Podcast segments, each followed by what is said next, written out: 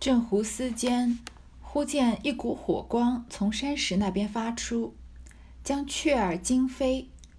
宝玉吃一大惊，又听那边有人喊道：“偶官，你要死，怎弄些纸钱进来烧？我回去回奶奶们去，仔细你的肉。”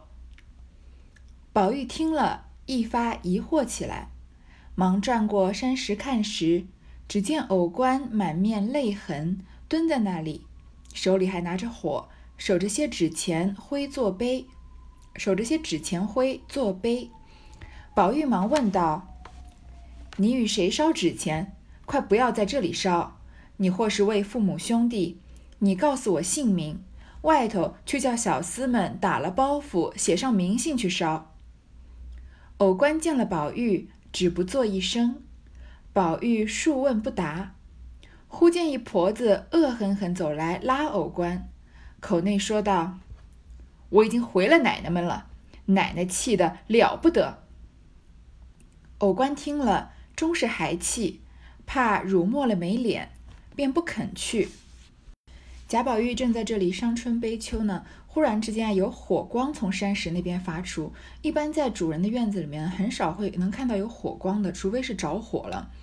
然后呢，又把这个雀儿都吓飞了。宝玉就觉得很惊讶，然后又听到有人喊着喊着：“偶官，你要死了！你怎么能在这里烧纸钱呢？我要去回奶奶们，仔细你的肉。”他是要去回明那些呃，像王熙凤啊，像李纨啊这样的人，要来惩治偶官。前面我们听过，在袭人的母亲去世的时候，贾家正好在过年，然后袭人没有在那里伺候，贾母就说啊，这样也算是没有规矩了，因为卖到贾家来就是贾家的人了，怎么可以就是为了自己母亲就是去世，然后要守孝道而不管主人呢？因为你其实，在迈进贾家的那一天，你已经你已经无父无母了，你的命就是贾家的了，你要忠于贾家人，所以，嗯。就算是悼念自己的王母啊，也不也不能跟贾家这个喜庆的气氛给冲突，更何况是要在园子里面烧纸钱，肯定是严厉的被禁止的。其实这件事情啊，在我们现在看来并没有什么，就是做了一件本来不能做的事嘛，就是本来不允许在呃院子里烧纸钱，偶官烧了嘛。但是从偶官的角度来看，这件事情是非常惊心动魄的。如果真的被呃这些。婆子禀报了这个主人，然后捅出去的话，赶走都是小事，打一顿赶走都是小事，就是把他的命要了也是可以的，因为这件事情是可大可小，就好像说是在国丧期间作乐一样。如果有人睁一只眼闭一只眼就算了，但是如果有心要告的话，可以把这件事情弄得很大，说你诅咒主人啊，比如说在呃破坏这个园子里面的风水啊什么之类的。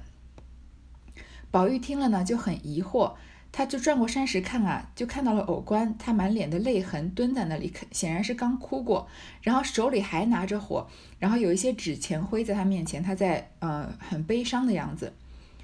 偶官明显就是烧纸钱被人抓了个现行嘛，但是因为抓他的这个仆人呢，现在去告状去了，所以现在不在不在他身边，那偶官也吓得不敢走啊，因为。可能就是也不敢，其实你说这个时候把这个犯罪证据赶快湮灭了，人赶快跑了也可以，但是，嗯，可能偶官年纪也小吧，也害怕，而且那个时候的呃人都是很守规矩，就是他是奴奴才嘛，所以被抓了个现行，他也实在不知道怎么办了。正好宝玉在这里，所以呃那个婆子又不在。宝玉就赶快问他：“你是给谁烧纸钱啊？赶快别在这儿烧！如果是你有父母或兄弟姐妹死了的话，你想要烧纸钱，你就把名字告诉我，我去让小厮打发了他们，然后用包袱写上名姓去烧，替你烧这个纸钱。”宝玉，你看他对每个人都有怜悯之心，他连就是梨香院遣散出来的戏子，现在是丫鬟，他都非常的同情啊，说你要我帮忙，我就拿让小厮帮你去烧纸嘛。呃，顺带一提，这个偶官前面说他是小生，是在林黛玉房里的。偶官见了宝玉呢，就不好说话，一句话也不说，可能也是被吓到了，可能也是羞愧。宝玉问了他半天也不答。忽然有一个婆子过来，拉着狠狠地拉着偶官。你看这个婆子的，呃，形形态啊，恶狠狠地走过来就拉偶官，然后好像是终于被我抓到了吧？这是不是就是前面曹雪芹已经埋下这个伏笔，说那些婆子平常明里暗里的吃过这些戏子的亏，可能吵架呢又吵不过他们，这些人又不懂规矩，有些人就算了，但是有些人是记仇的，这个婆子很有可能这件可大可小的事情，这个婆子就恨不得把它闹大，闹了泼天了去了，然后让把偶官赶走，他才能出一口恶气呢，所以他恶狠狠地过来拉偶偶官啊，说我已经回了奶奶们了，他们气得了不得了。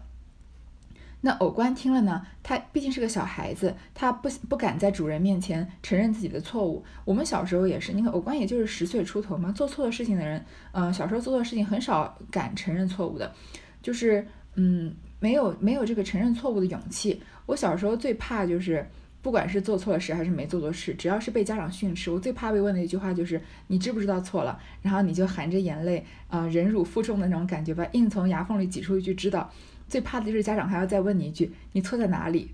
这个话这个问题常常是答不出来的，因为就是小孩子嘛，是孩子气，怕辱没了没脸。有时候自己真心是真的做错了事情，有时候倒不一定是小孩子真的做错事情，因为我们现在长大了也知道，有的时候，嗯，有些大人也不是很好，很能控制自己的情绪，对吧？但是总的来说，嗯，就是不肯在这个长辈面前承认错误，是一个我觉得是一个年少时特有的特征吧，不像。现在年纪稍微大一点，你是跟人吵个架、拌个嘴什么的，你稍微就是姿态低一点，说啊或者哄一哄什么的就算了。但是这这样子的性格、这样的特征啊，你在十岁出头的青少年身上是找不到的，他们很少能做到这个程度。婆子道：“我说你们别太心头过于了，如今还比你们在外头随心乱闹呢，这是尺寸地方。”直宝玉道：“连我们的爷还守规矩呢，你是什么阿兀儿？”跑来胡闹，怕也不中用，跟我快走吧。宝玉忙道：“他并没烧纸钱，原是林妹妹叫他来烧那烂字纸的，你没看真，反错告了他。”偶官正没了主意，见了宝玉，也正添了畏惧，忽听他反掩饰，心内转忧成喜，也便硬着口说道：“你狠看真是纸钱了吗？”我烧的是林姑娘写坏了的字纸。那婆子听如此，一发狠起来，便弯腰向纸灰中捡那不曾画净的遗纸，捡了两点在手内，说道：“你还嘴硬，有据有证在这里，我只和你听上讲去。”说着拉了袖子，就拽着要走。偶官不肯去，那个婆子就在这骂偶官，说你也不要太兴头过于了，你不要就是呃兴奋的不知天高地厚了。现在还比你们在外头的时候，你又不是在外面没有买进来的时候可以随便乱闹。这里是尺寸地方，这个是一点点小的地方，你做什么事情啊都有人盯着呢。然后还指着宝玉说我们爷还守规矩，你是算什么东西啊？也能来胡闹？说怕也不中用，你怕也没用，我你就赶快跟我走去承认这个错误。宝玉就赶快帮他。前面宝玉问偶官为什么烧纸钱的事情时候，这个婆子正好不在，所以他不知道宝玉，嗯，也不知道和偶官为什么烧纸钱，对吗？所以宝玉在这时候赶快帮腔，说他不是烧纸钱啊，是林妹妹叫他来烧那些烂字纸的，写写错了字、写坏了字、练字的那些呃宣纸吧，让偶官来烧掉。你没看真，你是错怪他了。偶官这个时候正是六神无主、六神无主的时候，看见宝玉啊，他本来是很怕的，因为他被抓个现行嘛，又又又有一个主人经过，是是这个贾府最受宠爱的主人，那本来觉得好像这件事情可能是彻底的完了，结果没想到宝玉反而替他掩饰，他内心啊转忧成喜，本来很难过、很伤心的，突然高兴起来，就也硬着口说道：“你怎么看得出来他是纸钱啊？我烧的是林姑娘写坏了的字纸。”你看看偶官说话的这个语气啊，你也能想想想象看，为什么这些戏子会跟这些婆子结仇啊？如果真的是那种胆小怕事或者是很守规矩的仆人的话，那如果被抓个现行，即使是有宝玉在这里帮你帮他掩饰，他可能也是唯唯诺诺的或者怯怯的说一句，真的不是纸钱，是林姑娘让我烧的字纸，对吧？而不是偶官一看到有宝玉帮他，立马 腰杆子就直了，然后一下子说话就已经，虽然他说话没有什么很尖锐的词句啊，但是他的语气已经是很硬气了，而且就反问这个婆子，有点就是冲到他脸上来问的这个感觉，说你看真是值钱了吗？明明就是林姑娘写坏的字。这婆子也不是吃醋吃素的，她也发起狠来，因为烧纸钱肯定是没有烧干净嘛，她就把纸灰中捡那个没有化净的遗址，这个就是证据了，人证物证俱在，这个婆子自己就是人证，然后这个没烧干净的纸钱就是物证了，然后说你还嘴硬啊，我现在有证据，你我只跟你听上讲去，你不要在这里跟我狡辩，你到主人面前去说，然后就拉着偶官的袖子就拽着要走，宝玉忙把偶官拉住。用拄杖敲开那婆子的手，说道：“你只管拿了那个回去。实告诉你，我昨夜做了一个梦，梦见杏花神和我要一挂白纸钱，不可叫本房人烧，要一个生人替我烧了，我的病就好得快。所以我请了这白钱，巴巴的和林姑娘烦了他来，替我烧了祝赞，原不许一个人知道的。”所以我今日才能起来，偏你看见了，我这会子又不好了，都是你冲了，你还要告他去。偶官只管去，见了他们，你就照依我这话说。等老太太回来，我就说她故意来冲神旨，保佑我早死早死。偶官听了一发得了主意，反倒拉着婆子要走。那婆子听了这话。忙丢下纸钱，陪笑央告宝玉道：“我原不知道，二爷若回了老太太，我这老婆子岂不完了？我如今回奶奶们去，就说是爷祭神，我看错了。”宝玉道：“你也不许再回去了，我便不说。”婆子道：“我已经回了，叫我来带他，我怎好不回去的？也罢。”就说我已经叫到了他，林姑娘叫了去了。宝玉想一想，方点头应允。那婆子只得去了。宝玉偶官，宝玉帮偶官撒的这个谎，立马被戳穿了呢。宝玉这个婆子要把这个偶官拉走，宝玉又把他拉住。用拄杖敲开那个婆子的手，还记得宝玉一开始出来散心的时候是像个小老头一样拄着个拐杖的吗？他现在用拐杖敲开那个婆子的手，你可以明显的看出来宝玉是站在哪一边的。如果说大观园里面真的有分年轻派和婆子派的话，那宝玉永永远远都是不分是非的站在年轻派这里。他一手是拉着偶官，另一手连碰都不愿意碰那个婆子，用拐杖敲开那个婆子的手。其实你想想看，这个行为还是蛮侮辱人的。然后说行吧，你就拿了这个烧没烧完的纸钱去回这个话。我告诉你吧，其实事情是怎么样呢？是我昨天晚上做了一个梦，我梦见了有一个花神是杏花神，他跟我要一挂白纸钱，而且这个钱啊还不能让我自己房里的丫鬟烧，一定要一个生人替我烧，这样我的病才好得快。你看宝玉急中生智想出来的这个，呃，撒出来这个谎还蛮听起来还蛮合理的。就做梦梦到的人说。嗯，要烧纸钱，那婆子一定会说，你烧纸钱，你不能让晴雯、让袭人来烧吗？怎么会让一个跟你素不相识的偶官来烧呢？结果宝玉就说，千万不能让自己房里的人烧，这样我病才好了快。所以我请了这白钱，这钱这纸钱不是说烧给死人的，是神仙，是要烧给神仙的，所以我是请的，不是买的。我们现在去那些庙里面啊，或者什么地方，嗯，祭拜的之类的，有有这种。呃，祈福的，不管是香啊，还是什么，呃，那个叫什么玉手啊，就日本的那种东西，他你都不能不太能说是买的，你一定要说是请的。当然，虽然你是付了钱的，对吧？然后说我就巴巴的和林姑娘烦了他来，就让这个偶官来帮我烧，烧了呢，祝赞替我集这个福寿，本来是一个人也不能知道的，所以我才刚才没有说出来。而且他烧了，我今天才能起来的，我身体好不容易才好一点了，偏偏你看见了，那这下怎么办啊？我现在身体又不好了，肯定是你冲了我了，而且你还要再告他，然后就说偶官啊，你让他去吧，而且你就跟他们去，见了他们啊，就照着我的话说，他其实这个话是给偶官递话的，说你不用怕，你去了就照我的话说，等老太太回来呢，我就说是这个婆子啊，故意来冲神冲神旨，故意把神的这个保佑给冲掉了，这样的话我就会早点死了。你看，贾宝玉一下就切到这个整个贾府的要害和这个史老太君的要害。他如果真的这个婆子是无意中冲了这个贾宝玉的神旨的话，那史老太君不是要跟这个婆子拼命吗？因为贾宝玉就是史老太君的心头肉嘛。所以贾宝玉很知道怎么样撒这个谎啊，可以把这件事情给化解。然后你再看看偶官啊，他一发得了主意，他现在反倒拉着婆子要走。你你这这两个吵架的人里面，常常我们觉得好像这个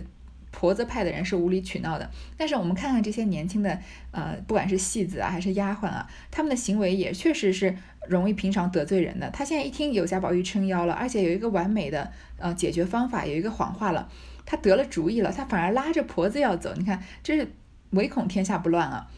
然后那个婆子听了这个话，忙丢下纸钱，本来不是攥在手里两张没烧干净的嘛，赶快丢掉，就陪着笑央告贾宝玉说：“我本来是不知道的，那如果二爷回了老太太，我这辈子不就完了吗？我这个老婆子不就完了吗？这样吧，我就回奶奶们去，就说是爷祭神的，我是看错了。他本来就想说把这件事情化解掉，说看错了就回他。”宝玉说：“你也不准再回了，因为你再回这件事情有点没完没了嘛。说我便不说，我就不，我就不告诉别人你冲了我的神旨的事情。”这个婆子说：“啊，可是我已经回了奶奶们了，告诉他们偶官在烧纸钱了，是他们叫我来带偶官的，我怎么可能把这件事情一半办到一半不管了呢？”说算了吧，我就说我已经叫了他，但是是林姑娘叫了去了，林姑娘袒护了偶官，所以这件事情就算了。宝玉想了一想呢，就点头答应，那个婆子啊就只得去了。这里，宝玉问他：“到底是为谁烧纸？”我想来，若是为父母兄弟，你们皆凡人，外头烧过了，这里烧几张，必有私自的情理。偶官因方才护庇之情感激于衷，便知他是自己一流的人物，便含泪说道：“我这事，除了你屋里的方官，并宝姑娘的蕊官，并没有第三个人知道。”今日被你遇见，又有这段意思，少不得也告诉了你，只不许再对人演讲。又哭道：“我也不便和你面说，你只回去被人敲问方官就知道了。”说毕，扬长而去。宝玉问他说：“你这个纸是为谁烧的？如果你真的是为你家人烧的话，那你们一定是请人在外面帮你们烧过了。你一定要在这个园子里烧，你一定有自己的意思。”那偶官呢？因为贾宝玉相当于是救了他一命，他非常感激贾宝玉，而且他又知道从贾宝玉的话语间啊，他知道贾宝玉跟自己是一一派的，是帮着他们的。所以他不想骗他，但是呢，他烧他这个纸钱烧给谁，他又觉得很难启齿，因为他就是十岁出头的小姑娘嘛，所以他这个个中的情理他很难讲得出口。于是他就说啊，这个事情呢，除了你屋里的方官和宝姑娘屋里的蕊官，这个方官是正旦，蕊官是小旦，还有那跟偶官的这个小生，可能是常常在一起演戏的。说他除了他们两个人啊，没有第三个人知道。既然今天被你看到了，然后你又这样帮了我一场，那我一定会告诉你。但是你不能再跟别人说，是件难以启齿的事情。然后呢，又哭着说啊，我也不方便跟你当面说，因为这是自己的事情，太隐私了。就说你回去，你背着文，背着人，悄悄地问方官就知道了。说着呢，他就扬长而去，就先走了。这个。偶官烧纸钱的事情，还有马上我们要讲的这个方官洗头的事情，在我认为是贾家衰败的一个正式的，嗯，一个起点。就是前面有很多很多的铺垫，有很多很多的线索，我们都能觉得贾家在衰败。但是从这两件事情开始，因为前面已经铺垫到说，因为主人不在家嘛，所以啊，很多矛盾都会显现出来。但是从这两件事情开始啊。接下来很多乌七八糟、乱七八糟，你很难判断谁是谁非的事情，还有很反正总而言之就是一些很糟心的事情，你就能慢慢的感觉贾家内部是非常非常混乱的，从仆人到主人啊，没有一件事情是干净清白的。宝玉听了，心下纳闷，只得踱到潇湘馆，瞧黛玉一发瘦的可怜，问起来，比往日已算大愈了。黛玉见他也比先前大瘦了。想起往日之事，不免流下泪来。些微谈了谈，便催宝玉去歇息调养。宝玉只得回来，因记挂着要问方官那原委，偏有湘云、香菱来了，正和袭人、方官说笑，不好叫他，恐人又盘结，只得耐着。黛玉，呃，贾宝玉是来遇到偶官烧纸，是他在去看林黛玉的路上。但是去看林黛玉这件事情反而略写了，因为他想写的是他一路上的这些经历，还有引出他要去找方官问话，然后方官的事情，所以没有怎么说黛玉的事情，只说黛玉越来越瘦的可怜了，还说比原来身体好了一些了，然后黛玉也心疼贾宝玉比原来也瘦了，谈了一谈啊，就催他去休息。本来宝玉回到自己的怡红院呢，他就想拉着方官来问他为什么偶官在给谁烧纸？可是正好湘云和香菱来了，他们之前不是一起坐在那边和探春一起在那儿看着那些嫁娘们在种藕吗？然后他们可能一路来怡红院跟袭人和方官在聊天，因为大家都在一起嘛，所以他也不可能把方官叫到旁边，这样太明显了。他又怕别人问说你跟方官两个人嘀嘀咕咕在说什么，他也是。呃，想要保全偶官的这个面子，因为他知道偶官跟他说这件事情不方便对外人说，所以他只好忍着。你看这里贾宝玉也是非常嗯深思熟虑，也是很为这些丫鬟们着想的。一时方官又跟了他干娘去洗头，他干娘偏又先叫了他亲女儿洗了洗过了后，才叫方官洗。方官见了这般，说他偏心，把你女儿圣水给我洗。我一个月的月钱都是你拿着，沾我的光不算，反倒给我剩东剩西的。他干娘羞愧变成恼，便骂他不识抬举的东西，怪不得人说戏子没一个好缠的。凭你什么好人，入了这一行都弄坏了。这一点逼崽子也挑幺挑六，闲逼淡化，咬群的骡子似的，咬群的骡子似的。娘儿两个吵起来，这个时候呢，又讲到方官洗头的事情。前面不是说嘛，这些戏子都在在呃贾府里面有认了干娘的，当然不是因为关系好才认干娘，其实也就是一个名头。嗯，这些婆子呢，表面上是要认他们当干女儿，其实是要嗯通过他们来捞一些油水的。你看他干娘做了一件什么很过分的事情啊？本来洗头就好好的洗头嘛，那每个人用水啊，用他们的肥皂这样洗头了，但是这个干娘啊，觉得干净的水给方官洗。不值当，所以偏要叫自己的亲女儿先过来洗过头，因为古人洗头不是那么简单的事情，不像我们现在有可能天天都洗头，对吧？嗯，他觉得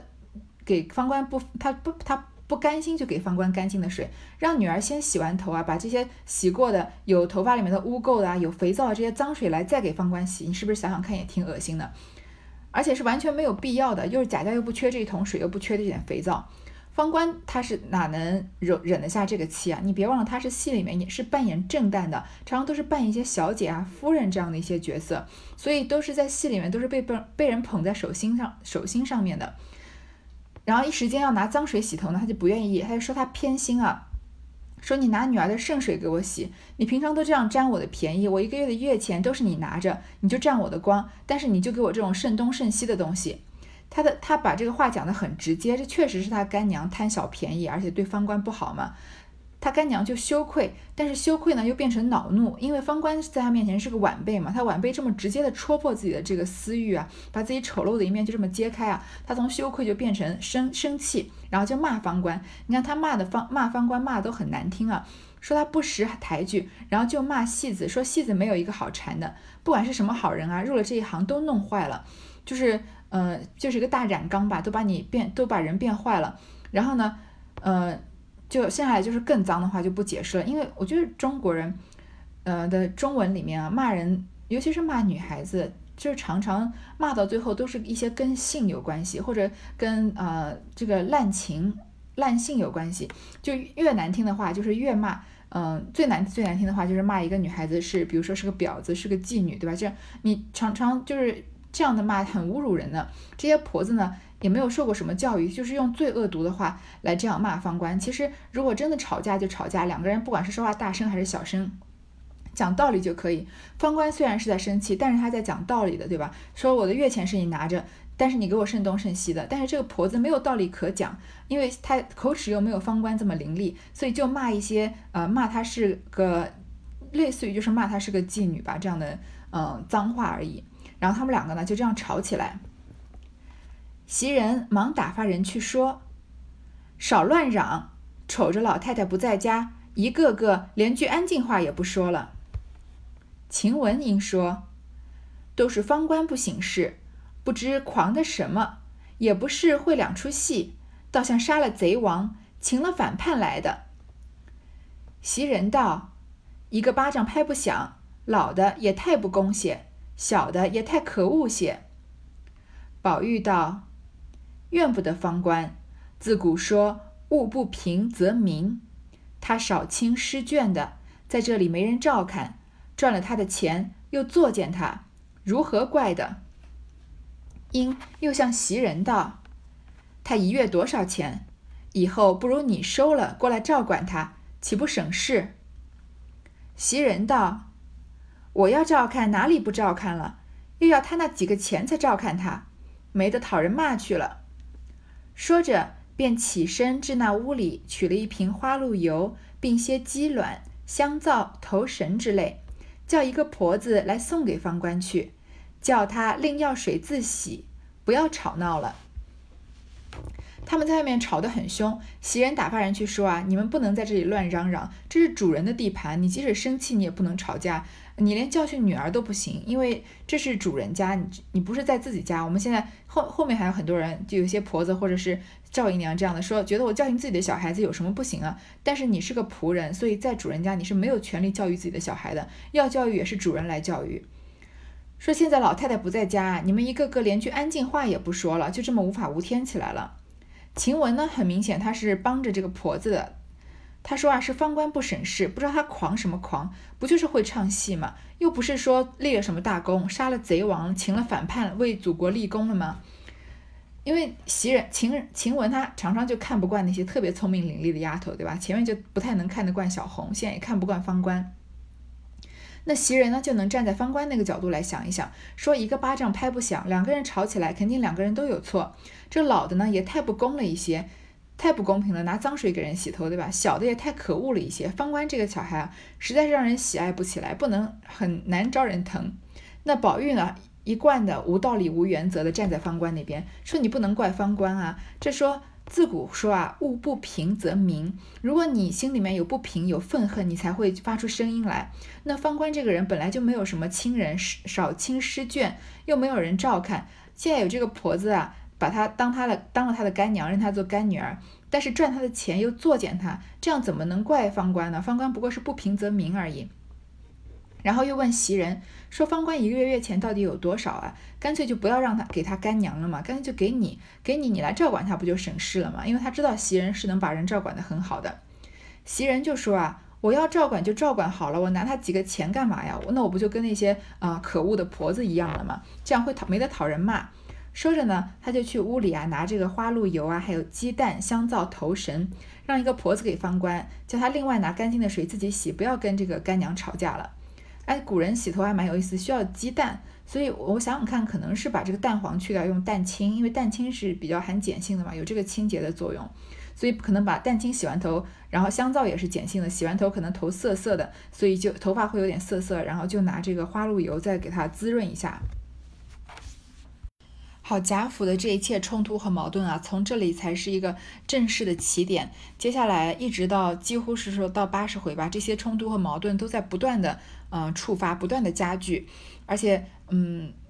感觉每一个人，主人与主人，仆人与仆人，主人与仆人之间都有各种各样的矛盾。然后男呃男主人和女主人之间，男主人和外面的人之间都也有各种各样的矛盾。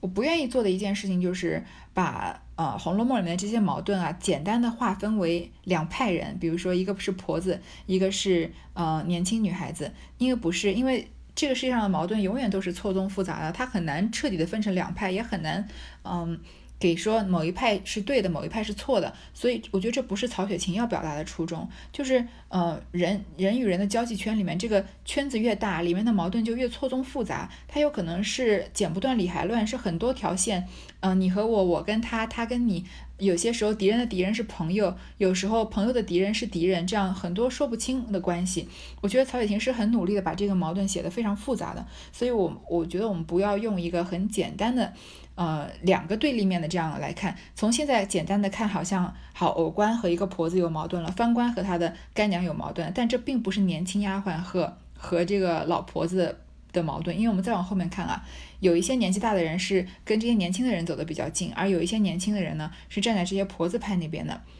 所以我们就我觉得我们就一个一个就事论事的来讲比较好。好，这一段就先读到这儿。